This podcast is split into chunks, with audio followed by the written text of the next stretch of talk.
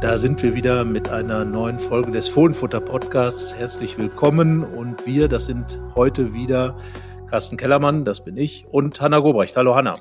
Hallo Carsten, wir machen jetzt hier den Hattrick voll. Genau, so muss es ja auch sein. Gute Doppelpässe spielen kann nicht nur die Borussia, das kann auch das Fohlenfutter-Team der Rheinischen Post. Ja, aber zunächst, Hanna, äh, machen wir doch mal unseren kleinen Werbeblock. Äh, du machst das immer so gut und hast eine wunderbare Werbestimme. Darf ich bitten? Ach ja je, aber natürlich, klar. Wie immer an alle, die uns da draußen hören, ähm, wenn ihr es noch nicht getan habt, abonniert, wo auch immer ihr unseren Podcast hört. Lasst gerne eine Bewertung da, darüber freuen wir uns immer teilt ihn mit euren Freunden und abonniert auch unseren Newsletter. Das macht ihr immer noch sehr fleißig. Wir sehen, dass die Zahlen steigen und diejenigen, die ihn dann zuletzt abonniert haben, kriegen jeden Morgen von einem von uns um 7 Uhr den Newsletter mit allem, was an dem Tag und an dem Tag davor rund um Borussia passiert ist, was wichtig ist. Ja, und ähm, wie gesagt, wenn ihr es noch nicht gemacht habt, abonniert ihn. Den Link packen wir euch wieder in die Show Notes. Und ja, jetzt würde ich sagen, verlieren wir keine Zeit. Legen wir los, Carsten. Genau, wir werden heute sprechen natürlich über das vollgepackte Testspielwochenende, das vergangene mit quasi drei Gegnern, aber nur zwei mal 90 Minuten Fußball. Wir sprechen natürlich auch über viele Personalien, die passiert sind, den Wechsel von Brel Embolo zu AS Monaco, aber auch andere Personen, äh, die noch zur Frage stehen, wie Jan Sommer, Jonas Hofmann, Markus Thüram und Alassane Player. Rheinische Post Podcasts. Fohlenfutter, der Podcast für Fans von Borussia Mönchengladbach. Somit steigen wir jetzt also ein und äh, reisen. Wir reisen zunächst einmal nach Lüttich. Dort haben wir Thomas Ruhlke hingeschickt, der sich das 1 zu 1 der Posen bei Standard angeguckt hat in Belgien. Ja, und Hanna, du bist dann am Sonntag nach ähm, Duisburg gefahren, wo es ein äh, der Pokal der Traditionen oder so ähnlich gab. Ähm, und äh, den hat Borussia sogar gewonnen. Ja, herzlichen Glückwunsch. Gleich den ersten Titel geholt. Also wir vermerken, Hanna Gobrecht fährt nach Duisburg und holt etwas Blechenes. Ja, und äh, Max Eber wäre äh, vermutlich stolz darauf. Nein, kleiner Spaß am Rande. Ähm, ja, ich war, wie du gesagt hast, in Duisburg. Unser Kollege Thomas Krüge einen Tag zuvor in Lüttich. Da hat er ein 1-1 gesehen und ich glaube, dass das Spiel in Lüttich auch das ähm, von den beiden Tagen ist, was man so ein bisschen als den wertigeren Vergleich sehen kann. Vor allem, wenn man dann berücksichtigt, dass am Sonntag eben lange Zeit sehr viele junge Spieler auf dem Platz gestanden haben und dass da dann doch auch bei dem einen oder anderen zu erkennen war, dass die Beine schwer geworden sind. Ein Tor von Christoph Kramer hat es in Lüttich gegeben. Das ist selbst in Testspielen ein Seltenheitswert. Ähm, er hat den Ball mit relativ viel Nachdruck nach einer Ecke und einer Kopfballverlängerung von Markus Thüram dann ins Tor gewuchtet äh, zur 1 zu 0 Führung der Gladbacher. War, glaube ich, verdient. Und äh, wenn man beide Halbzeiten in Lüttich betrachtet, ich habe es mir tatsächlich ja, bei Fohlen TV angeschaut und ähm, habe dann eine gute erste Halbzeit der Gladbacher gesehen, in der die Belgier eigentlich gar nicht zum Zuge gekommen sind mit ihrem Konterspiel. Gladbach gute Verteidigungslinien gehabt hat, auch ordentliche Dinge nach vorne getan hat und dann eben auch verdient in Führung gegangen ist durch eben diesen Christoph Kramer. Und äh, ja, dann allerdings in der zweiten Halbzeit, Hanna, da sind die Lütticher dann doch ganz schön aufgekommen und sehr schnell auch zum Tor. Ja, da hat es dann tatsächlich auch nur vier Minuten gedauert nach der Pause. Ich glaube, es war so ein bisschen, kann man sagen, eine Fehlerkette. Vorne haben Florian Neuhaus und Alassane Player so ein bisschen zusammen den Ball verloren. Dann lief auch schon der Konter. Ko Itakura hat da im Mittelfeld nochmal die Möglichkeit, an den Ball zu kommen, beziehungsweise diesen dann auch zu klären, kommt aber auch nicht so richtig in den Zweikampf, ja, und dann ging's über rechts außen dann voran, der Ball in die Mitte, flach, präzise auf einen langen Pfosten, ja, und dann stand dann auch schon eins zu eins. Für Lüttich natürlich ein sehr, sehr guter Start in die zweite Halbzeit, haben Gladbach ja dann noch mehr probiert, durch hohes Anlaufen das Leben so ein bisschen schwer zu machen. Ja, aber dann muss man auch sagen, Gladbach und das war dann auch so ein bisschen die Erkenntnis, die Daniel Farke aus diesem Spiel gezogen hat, hat trotzdem sich weiter dagegen gestemmt. Ja, äh, das ist genau das, was Daniel Farke ja auch herausgestellt hat für das gesamte Wochenende. Die Gladbacher sind, ich verrate jetzt einfach mal und spoilere, ähm, sind unbesiegt weiterhin in den Testspielen und ähm, Ja, er hat äh, auf jeden Fall genau das herausgestellt, dass seine Mannschaft es äh, immer geschafft hat, sich auch dann, wenn es äh, wenn es ungemütlicher wurde, eben einigermaßen wieder zu stabilisieren. Genau das ist ja auch einer der wesentlichen Ansätze, die er, äh, Daniel Farke für die neue Saison hat und äh, die er den Gladbachern beibringen will. Insgesamt hatte ich so in Lüttich bei dem bisher härtesten Test, den die Borussen auf jeden Fall hatten, da kann man sagen, da haben sie schon gezeigt, dass dieser Farke-Fußball sowohl hinten als auch vorne mindestens mal in der ersten Halbzeit äh, absolut funktionieren kann, auch in, im Team Borussia angekommen ist, in den Köpfen der Spieler. Das ist ja das, was Daniel Farke in langen Sitzungen, äh, wir haben das ja im Hotel, im Trainingslager äh, mitbekommen, wie die Spieler dann immer da durch die Lobby schlurften und in dem Besprechungsraum sich versammelt haben und dann Stunden später quasi erst wieder rausgekommen sind naja, hat auf jeden Fall Daniel Farke viel Theorie und Praxis gemacht. Man sieht das auf dem, auf dem Spielfeld. Und ähm, Hanna, du hast dann in Duisburg zugeschaut. Äh, zunächst gegen den MSV Duisburg und dann gegen Atletico Bilbao. Wahrscheinlich dann schon auch der stärkere Gegner an diesem Tag. Ja, da war dann schon auch ein, ein großer Unterschied zu erkennen. Ähm, die Gladbacher hatten ja so ein bisschen das Glück, dass der Spielplan für sie ganz günstig lag. Das heißt, erst 45 Minuten gegen Duisburg, dann 15 Minuten wie gewohnt eine Halbzeitpause und dann eben das Spiel gegen Bilbao. Deswegen konnten sie es so in der Herangehensweise ein bisschen als Einspiel sehen. Aber klar, gegen Bilbao äh, wurde Gladbach dann sehr stark hinten reingedrängt. Ähm, viel Defensivarbeit musste da verrichtet werden. Ja, und ich glaube, am Ende war es dann einfach, das, so kann man das Spiel dann auch zusammenfassen, Tobi Sippel zu verdanken, der dann vor allem kurz vor Schluss mit einer guten Doppelparade da das 0 zu 1 verhindert hat. So also in der 22. Minute gegen Bilbao kam dann ja auch Alassane Plea, Markus Thüram, Jonas Hofmann aufs Feld. Da hat man dann auch gemerkt, dass äh, Bilbao hinten mehr beschäftigt wurde. Aber klar ist das jetzt auch nicht so, ähm, als würde man die jetzt aufs Feld schicken und dann würde sich sofort dieses komplette Spiel drehen. Das ist dann nicht passiert. 0-0 hat dann gereicht auch weil Bilbao und Duisburg im anschließenden Vergleich unentschieden gespielt haben, um diesen, du hast es gesagt, den Cup der Tradition zu gewinnen. Ja, drei Siege, ein Unentschieden und ein ungeschlagenes Blitzturnier hat Borussia jetzt auf der Habenseite. Aber ich glaube, wir wissen ja beide, dass diese Spiele in der Vorbereitungen eher für die Trainer da sind und für die Mannschaft, aber dass Ergebnisse eben jetzt nur eine untergeordnete Rolle spielen.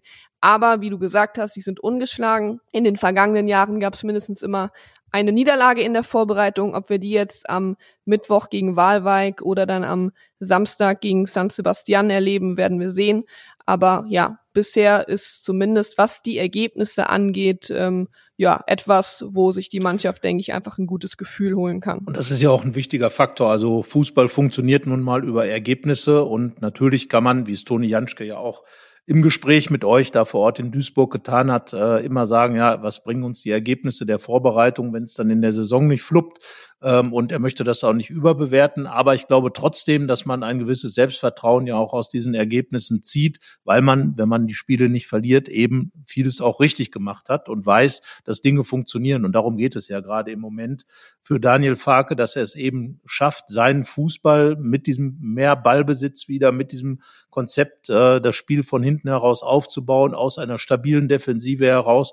Also das, was die Mannschaft eigentlich seit vielen Jahren gekannt hat, was dann so ein bisschen in den Hintergrund getreten ist, das sozusagen wieder aus den äh, Hirnwinkeln der Spieler hervorzukramen und wieder in den Vordergrund zu stellen.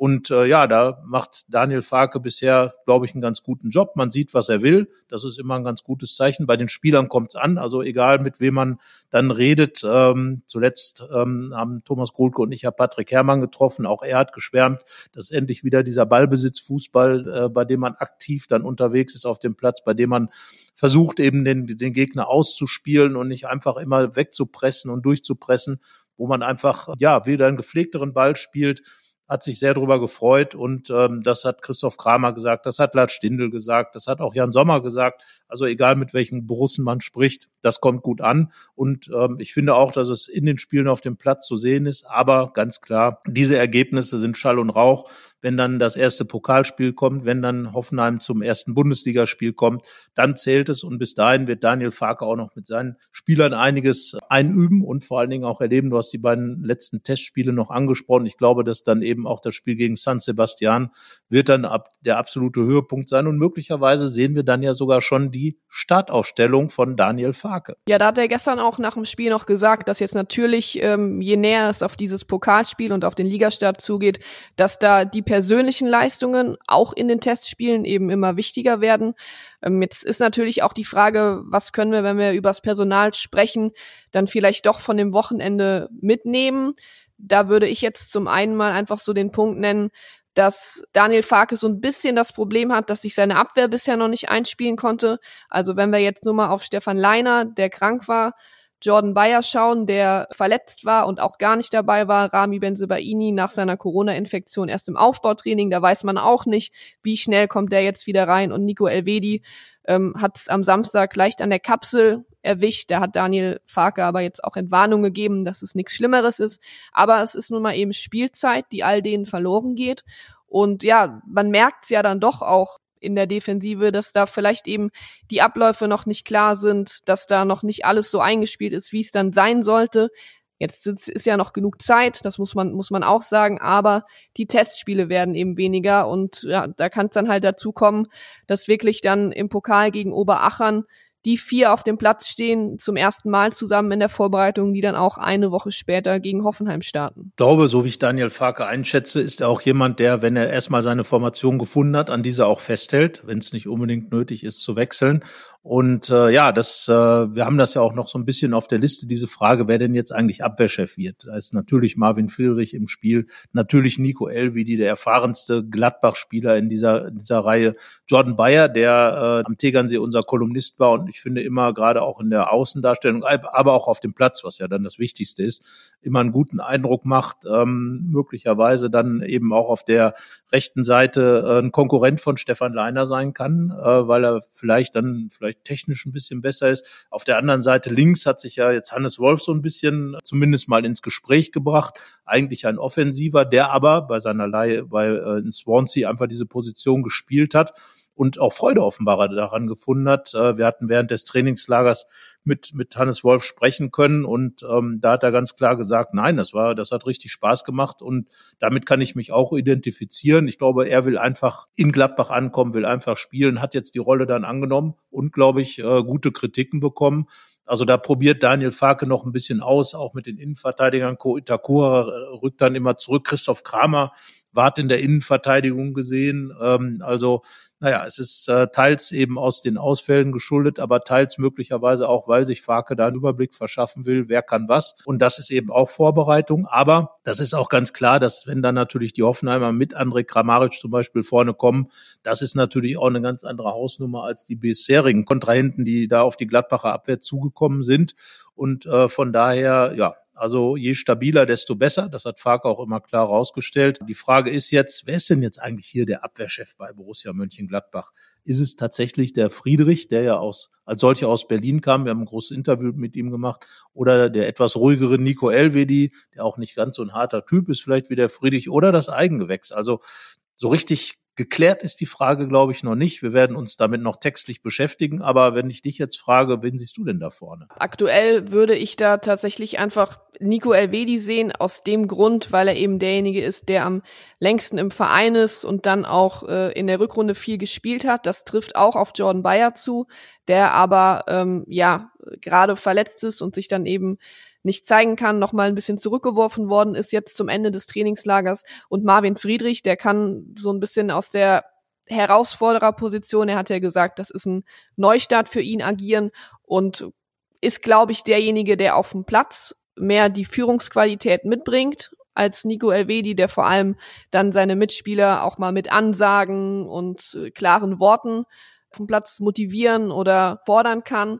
Da, dafür ist Nico Elvedi kein Typ, aber er ist halt gerade in der Position, wo ich ihn am ersten Spieltag gesetzt sehen würde und dann entscheidet sich halt, ob Daniel Farke neben Elvedi Marvin Friedrich auflässt, auflaufen lässt oder eben John Bayer. Ich glaube, da sind jetzt auch die zwei Trainingswochen und dann die, die Eindrücke aus den Testspielen nochmal immens wichtig. Aber ja, ihr merkt schon, ich glaube, so ganz klar kann man die Frage eben jetzt noch nicht beantworten. Zumal Jordan Bayer jetzt auch offenbar auf dem Weg zurück in die Mannschaft ist. Also da noch eine spannende Frage. Gehen wir vielleicht auch einfach mal ganz kurz durch. Jetzt ist ja die ungefähr die Hälfte der Vorbereitungsspiele oder der Vorbereitung durch. Ähm, Doppel sechs ähm, haben wir ja eigentlich klar gesagt, Ko Itakura, der Neuzugang ist gesetzt. Da würde ich jetzt auch keinen Millimeter von abrücken. Manu Kene äh, fehlt immer noch. Das ist wirklich das eigentlich Tragische an dieser Vorbereitung, dass ausgerechnet er, der große Gewinner der vergangenen Saison, äh, nach seiner Verletzung äh, ist er das geworden, kam zurück und hat dann gleich begeistert und jetzt fehlt er schon wieder. Ähm, ich glaube, äh, er war schon im Trainingslager richtig stinkig. Das dürfte sich nicht geändert haben, dass es eben so für ihn läuft. Ähm, jetzt haben äh, Florian Neuhaus hat äh, neben Itakura gespielt, Christoph Kramer hat äh, mit Neuhaus da zusammengespielt. Ähm, ich glaube ja tatsächlich, dass dann, wenn eben Kone nicht kann, wieder Florian Neuhaus hinten einspringen wird oder kann oder soll und äh, mit Itakura dann eben auch eigentlich eine ganz gute Doppelsechs bildet. Der eine ein bisschen defensiver, der andere ein bisschen offensiver ausgerichtet und dass Christoph Kramer der Backup sozusagen für Itakura ist und ähm, ja, dann eben die Frage ist, wann kann Kone wieder spielen, wann kommt er, aber er hat einfach unheimlich viel Zeit verloren. Tut mir leid für den Jungen, weil er einfach, ähm, glaube ich, normalerweise, wenn er fit ist und, und da ist, auf jeden Fall gesetzt wäre. Ja, absolut. Und das Wochenende hat jetzt dann auch nochmal gezeigt, dass eben solange Kone fehlt, Florian Neuhaus definitiv auf der 6 gebraucht wird. Da gibt's jetzt keine Möglichkeit, ihn auch mal auf der 10, also hinter den Spitzen auszuprobieren, wo er ja in der letzten Saison auch häufiger gut gespielt hat, muss man sagen. Ähm, ja, ich sehe Itakura nicht ganz so gesetzt wie du, einfach auch aus dem Grund, weil er, äh, weil Christoph Kramer jetzt doch von Daniel Farke sehr viel Spielzeit bekommen hat. Muss man auch mal schauen, äh, was das zu bedeuten hat. Christoph Kramer und Itakura sicherlich die beiden defensiveren Spieler. Ähm, ich glaube, dass Florian Neuhaus ähm, jetzt im Pokal zum Beispiel auf jeden Fall auf der Sechs spielen wird. Und dann ist halt die Frage, ob äh, Kramer neben ihm oder Itakura aufläuft, ähm, werden wir dann werden wir dann sehen. Ja, und äh, weiter vorne gibt's ja einige Bewerber auf die Plätze.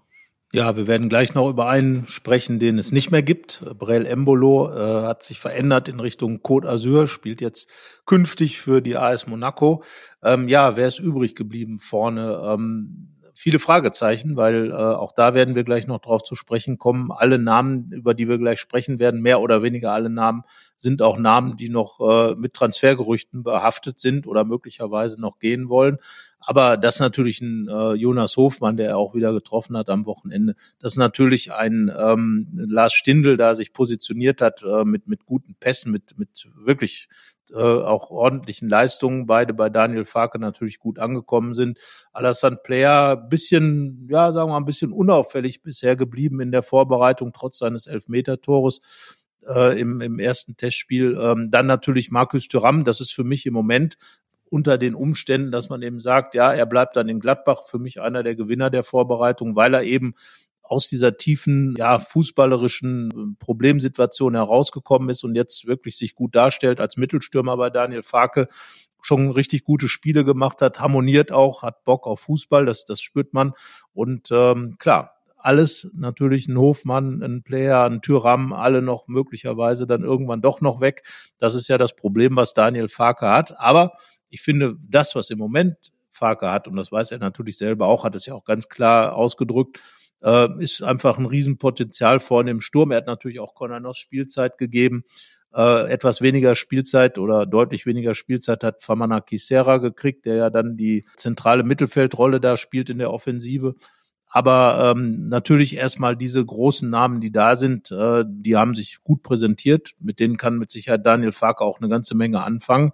Und ich glaube, dass dieses Wechselspiel, was man immer sieht, wenn vorne diese drei äh, auf einer Reihe und davor der eine Stürmer eben die Positionen wechseln. Ähm, wir dürfen natürlich nicht den, den ganz jungen äh, Luxemburger vergessen, Borges Sanchez, der auch äh, gute Situationen hat, ein Tor schon geschossen hat. Also da ist eine Menge drin. Und da glaube ich, ist auch viel Offenheit drin, was Daniel Farke angeht, äh, der sich dann wahrscheinlich einfach sagen wird, da kann ich eine Menge auf jedes Spiel hin auch zusammenbauen. Also da würde ich fast sagen, dass es möglicherweise im Moment Thuram ein bisschen die Nase vorn hat als Stammspieler und bei Jonas Hofmann aufgrund äh, seiner Gesamtsituation natürlich, aber an den anderen Stellen schon noch eine, eine ganze Menge Bewegung drin ist. Ja, und vor allem kann man sagen, dass in der Offensive gerade alle Spieler soweit fit sind, sicherlich auch müde, aber im Vergleich zur, zur Defensive hat Daniel Farke da im Moment doch deutlich mehr Auswahl. Du hast Patrick Herrmann noch vergessen in deiner Aufzählung, der ja äh, vor allem gegen 1860, glaube ich, bisher so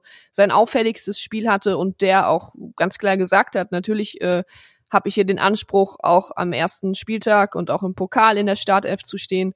Ähm, ja, da wird man sehen, was sich tut. Und ähm, du hast eben schon gesagt, nicht mehr dabei seit Mittwoch Brel Embolo.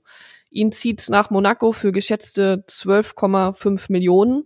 Da hat er im nächsten Jahr die Chance, äh, in der Champions League zu spielen. Monaco muss sich noch qualifizieren. Ja, Carsten, äh, wie würdest du den Transfer denn einordnen? Hat Borussia da ein gutes Geschäft gemacht? Also zunächst mal natürlich Asche auf mein Haupt, dass ich Patrick Herrmann vergessen habe, den Urborussen schlechthin in der aktuellen Mannschaft.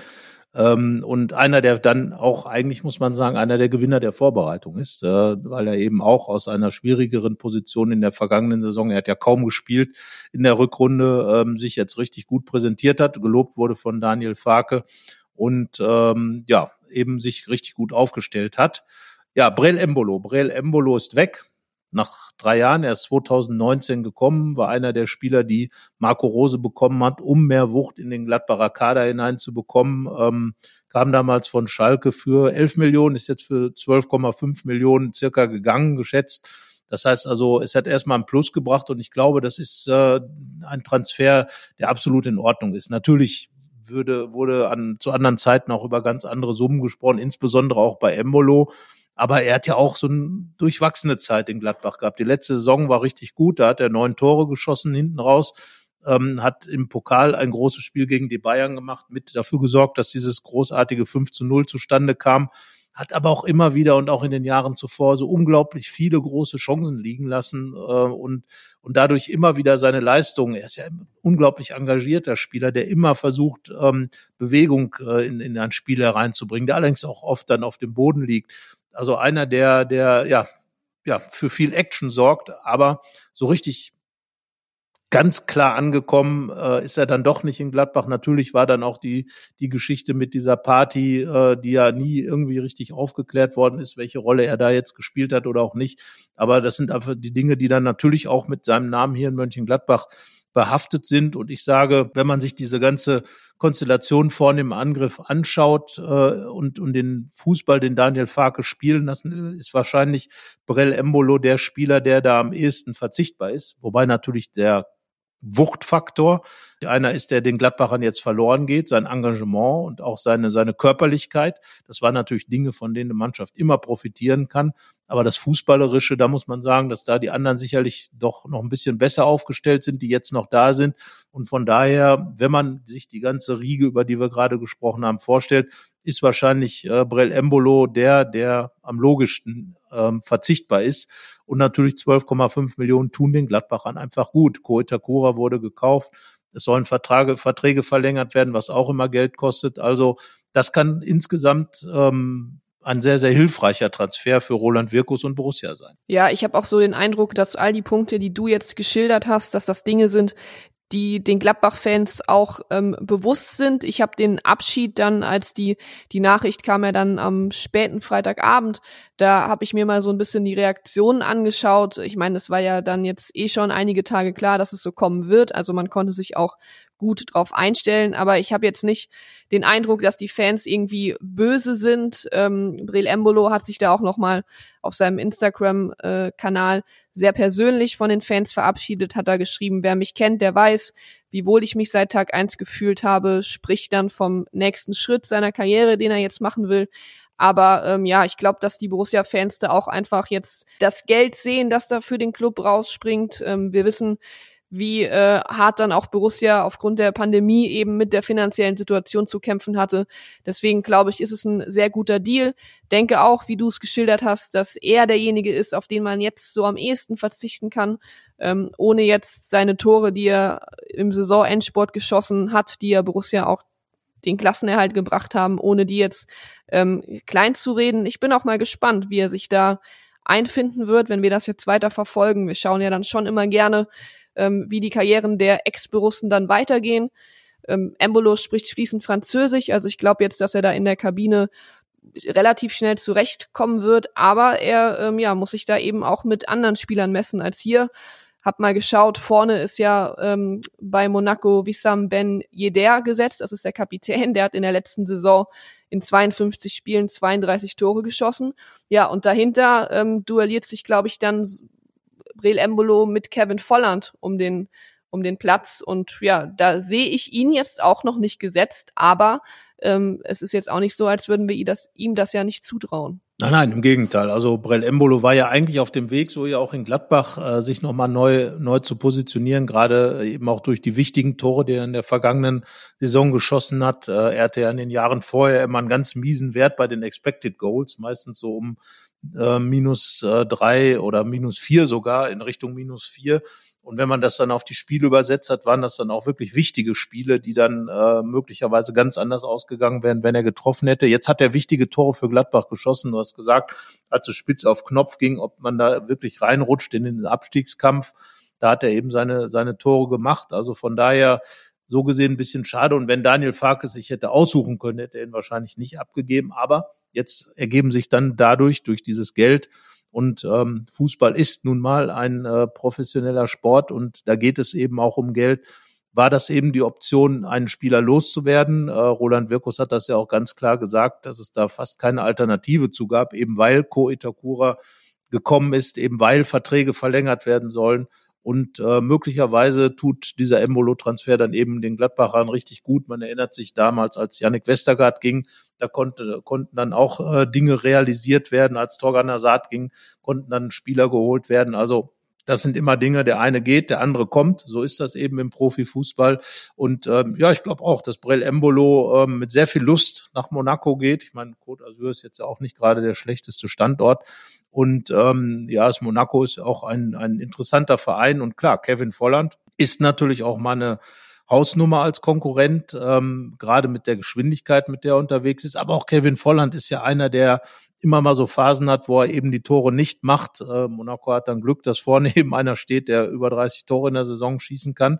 Und ähm, ich glaube, diese, dieser Ansatz zu sagen, will ich jetzt mit Volland dann mehr auf Konter spielen oder mit einem Brecher wie Brel Embolo, da hat auf jeden Fall Monaco jetzt äh, eine gute Option dazu. Und ähm, jetzt muss man schauen in Gladbach, wie man das dann auffängt. Ähm, ich werde mit Thomas Grulke im Laufe der Woche noch äh, darüber debattieren. Und ähm, ich glaube schon, dass die Gladbacher so aufgestellt sind, dass es nicht unbedingt nötig ist, noch das Geld, was jetzt eben da ist, in einen Stürmer zu investieren, weil ich glaube und äh, gehe mal davon aus, nach dem, was ich bisher in der Vorbereitung gesehen habe, dass Markus Thuram, so er denn bleibt, wenn er denn geht, ist natürlich die These komplett dahin, aber wir reden jetzt ja über den Status quo ähm, mit Markus Thuram und für mich dann eben Lars Stindl, den ich für einen der besten Abschlussspieler im Kader halte und einen, der auch schon in dieser Mittelstürmerposition gespielt hat, ist Gladbach gut aufgestellt und äh, möglicherweise muss man dann unbedingt das Geld nicht investieren, sondern kann wirklich das eher nutzen, um möglicherweise wichtige Spieler zu Vertragsverlängerungen dann eben zu überreden oder das mit einfließen zu lassen oder eben vielleicht auch mal ein bisschen was zurückzulegen und zu schauen, was dann im Winter so los ist. Ja, und da wären wir ja dann auch schon bei Jan Sommer und Jonas Hofmann, deren Verlängerungen jetzt bei Roland Wirkus äh, höchste Priorität genießen dürften. Ähm, ich bin mir da auch fast sicher, dass er es bis zum Saisonstart versuchen wird, dass es da klare Aussagen gibt. Du hast gesagt, Vertragsverlängerungen kosten immer Geld, da fließen Beraterhonorare, da gibt's vielleicht auch ein Handgeld und mit Sicherheit auch äh, eine Gehaltserhöhung. Und da wären eben jetzt die Millionen da von Brel Embolo, die das Ganze dann so ein bisschen möglich machen würden. Ja, wenn wir das jetzt mal irgendwie versuchen ähm, zu prognostizieren, auch wenn das schwer ist, Carsten, ähm, was würdest du denn sagen, welche Verlängerung Jan Sommer oder Jonas Hofmann hältst du denn für wahrscheinlicher? Oder sagst du sogar, ja, Borussia wird da keine Probleme haben und äh, beide halten können? Ganz schwer zu sagen. Also ähm, Jan Sommer ist für mich der, der wahrscheinlicher bleibt, das muss ich sagen, so vom, vom Grundgefühl her. Jonas Hofmann hat sich ja geäußert, relativ ausführlich, aber eigentlich hat er sich gar nicht festgelegt, sondern hat nur gesagt, dass er Stand jetzt, das ist ja so ein schöner Begriff, der im Fußball durchaus überstrapaziert wird, Stand jetzt 100 Prozent äh, weiter bei Borussia spielen wird, aber dass er sich wirklich sehr, sehr genau überlegt, ob er den Vertrag verlängert und glaube auch, dass ähnliches bei Jan Sommer ist, dass beide möglicherweise die Weltmeisterschaft, wir haben das ja auch schon oft als These formuliert in unseren Texten, die Weltmeisterschaft äh, im Winter abwarten und dann schauen, welche Optionen sich da ergeben. Also ich glaube, dass wirklich bei, in beiden Fällen bei Sommer auf jeden Fall 50-50 steht, dass er bleibt, vielleicht ein bisschen mehr noch ähm, pro bleiben und bei Jonas Hofmann ähm, auch so, ja, sagen wir mal 40, 60, 50, 50, aber dann eben mit der etwas mehr Tendenz, dass er sich vielleicht doch nochmal über ein neues Abenteuer Gedanken macht. Andererseits ähm, geht es ja für beide auch um den letzten großen Vertrag bei Jan Sommer noch mehr als 33, Jonas Hofmann äh, wird 30 oder ist jetzt 30 gerade geworden, Entschuldigung, also nachträglich alles Gute zum Geburtstag, ähm, wird sich das auch noch mal genau überlegen. Jeder von beiden weiß, was er in Mönchengladbach hat. Gladbach ist auf jeden Fall eine Option und ich glaube, dass in der Saison jetzt beide in Mönchengladbach spielen werden. Was dann darüber hinauskommt, wird man dann sehen. Klar ist, dass wahrscheinlich Roland Wirkus es nicht gelingen wird, dass alle, die 2023 endenden Vertrag haben, äh, noch in irgendeiner Form verkauft oder verlängert werden. Da wird man wahrscheinlich nochmal so eine Situation haben wie bei Matthias Ginter, dass dann auch einer ohne Ablöse dann möglicherweise den, den Club verlässt. Aber vielleicht ist es auch einfach so, dass sich Hofmann und Sommer ein bisschen anschauen wollen, wie die sportlichen Perspektiven sind. Andererseits wissen wir auch, Hanna, wenn übermorgen äh, Manchester City kommt oder der FC Liverpool oder wer auch immer, und ein Angebot macht, äh, dann äh, ist alles, was wir gerade gesagt haben, möglicherweise nichts mehr wert. Da hast du recht. Und äh, es sind ja auch jetzt noch sechs Wochen rund, die das Transferfenster geöffnet hat bis zum 1. September. Glaube aber auch, dass sowohl Jan Sommer als auch Jonas Hofmann dann beides Spieler sind, die jetzt auch nicht zu spät noch wechseln würden, gerade auch mit Blick auf die Weltmeisterschaft. Da ist mein Gefühl auch, dass beide schon wissen, was sie an Gladbach haben, dass Jonas Hofmann weiß, dass er im 4-2-3-1 eben eine große Rolle unter Daniel Farke spielen kann, dass er da die rechte Seite beackern kann, ähm, sowohl defensiv als auch offensiv arbeiten kann. Und ähm, ja, gucken wir mal. Wir wissen es nicht, was passiert. Ähm, es sind alles nur Vermutungen, die wir hier äußern. Aber wir werden ähm, die nach wie vor für euch begleiten und sobald es was Neues gibt, natürlich auch ähm, darüber berichten. Ja, lass uns doch jetzt noch mal auf die Woche blicken. Wir haben eben gesagt, es gibt noch zwei Testspiele, auch noch Trainingseinheiten am Dienstag äh, Nachmittag oder am frühen Abend, wahrscheinlich bei 37, 38 Grad. Das wird eine ordentliche Schwitzerei, davon gehe ich aus.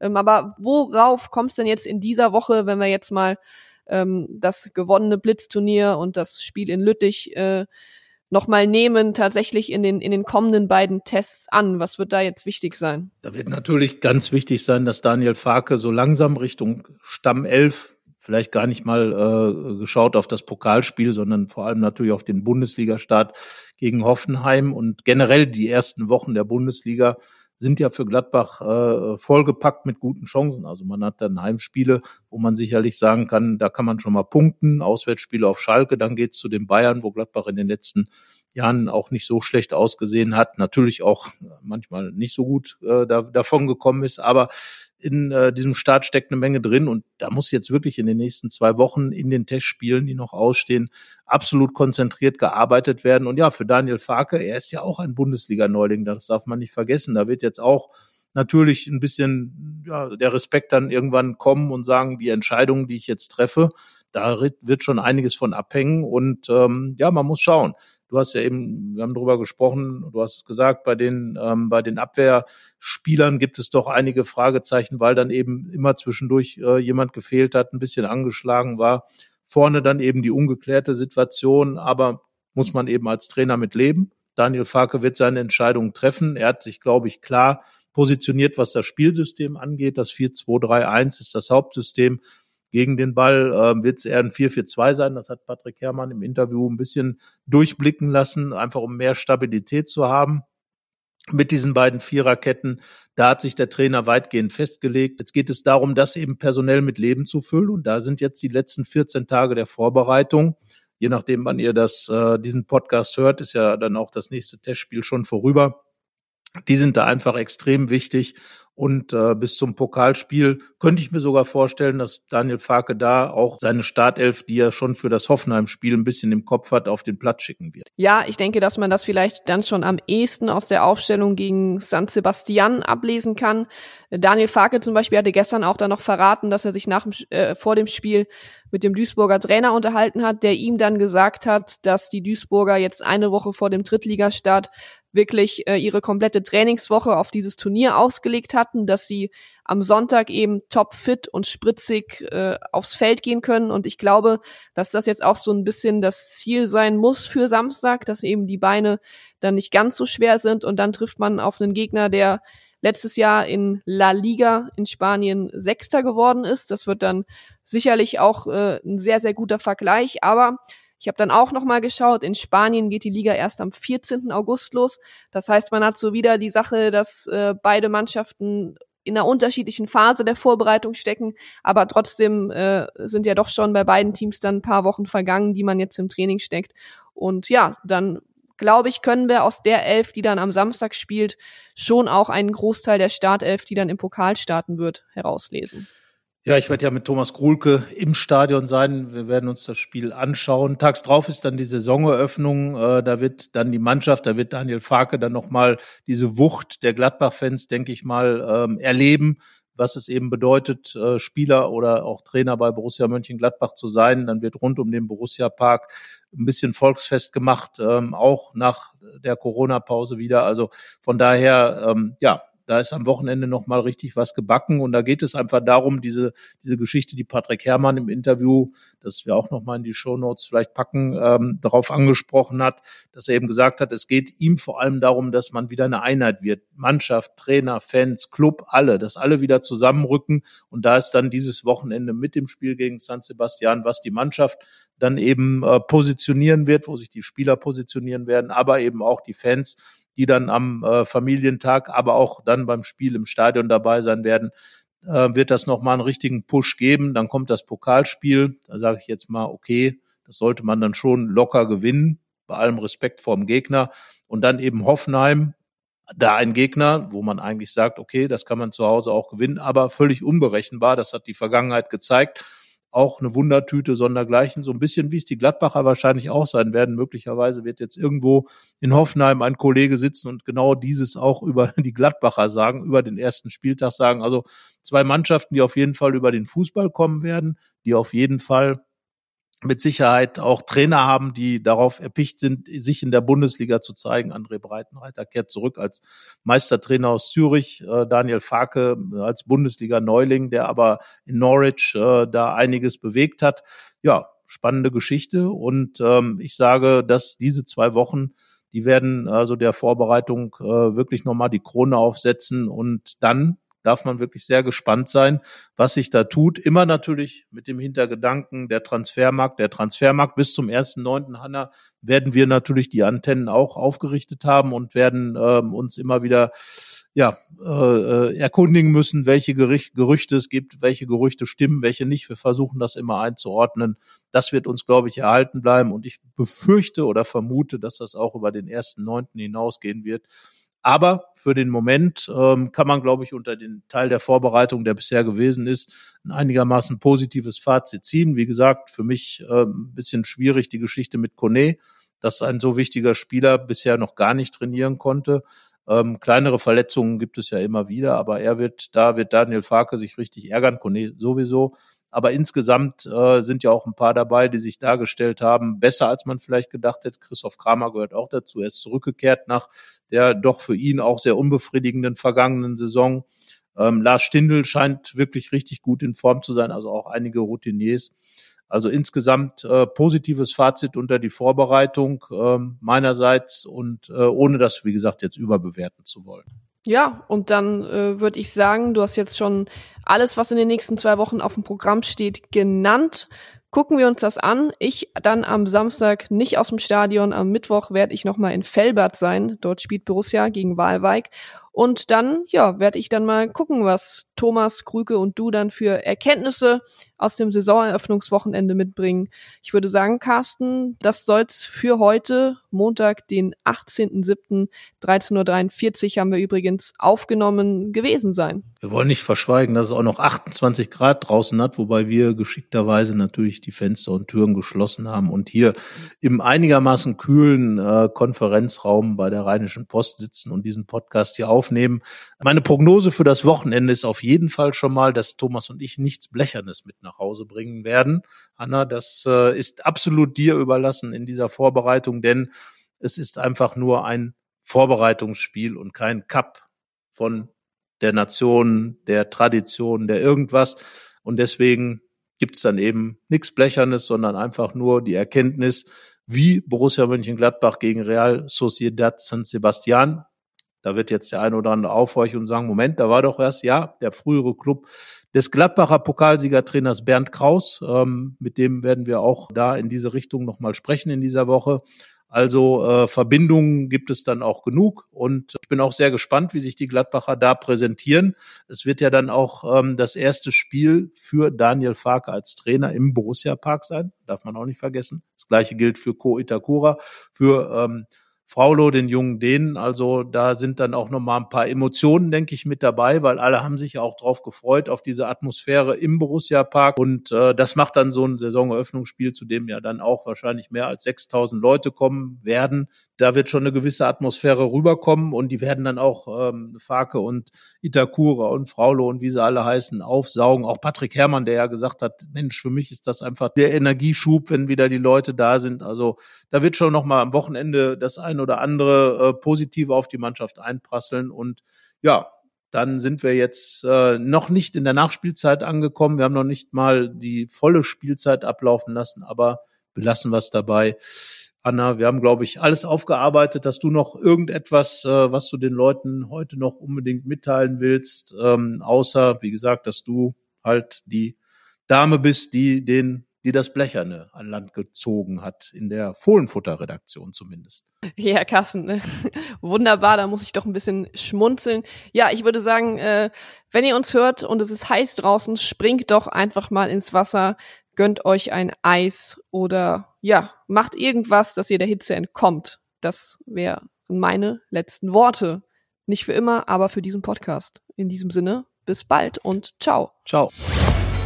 Mehr bei uns im Netz www.rp-online.de